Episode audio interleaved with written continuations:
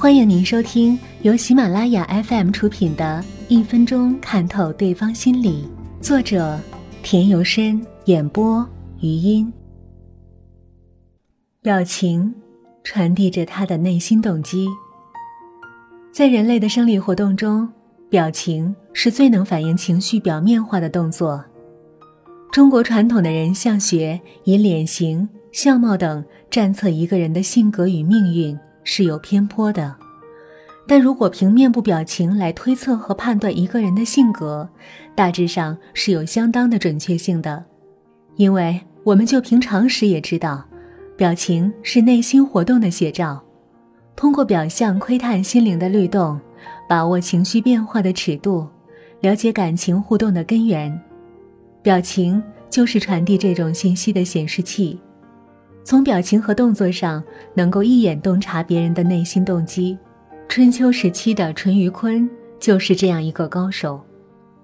梁惠王雄心勃勃，广召天下高人名士，有人多次向梁惠王推荐淳于髡，因此梁惠王连连召见他，每一次都屏退左右与他倾心密谈，但前两次淳于髡都沉默不语，弄得梁惠王很难堪。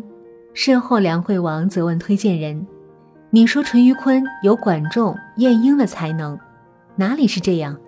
要不就是我在他眼里是一个不足语言的人。”推荐人以此言问淳于髡，他笑笑回答：“确实如此，我也很想与梁惠王倾心交谈，但第一次，梁惠王脸上有驱驰之色，想着驱驰奔跑一类的娱乐之事。”所以我就没说话。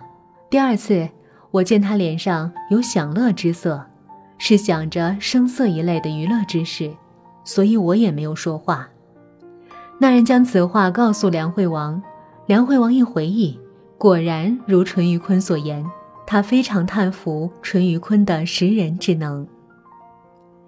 一九七三年，美国心理学家拜亚曾经做过这样一项实验。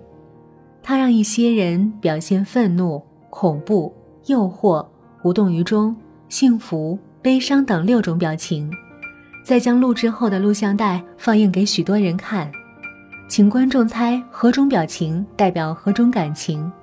其结果是，观看录像带的这些人对此六种表情猜对者平均不到两种，可见。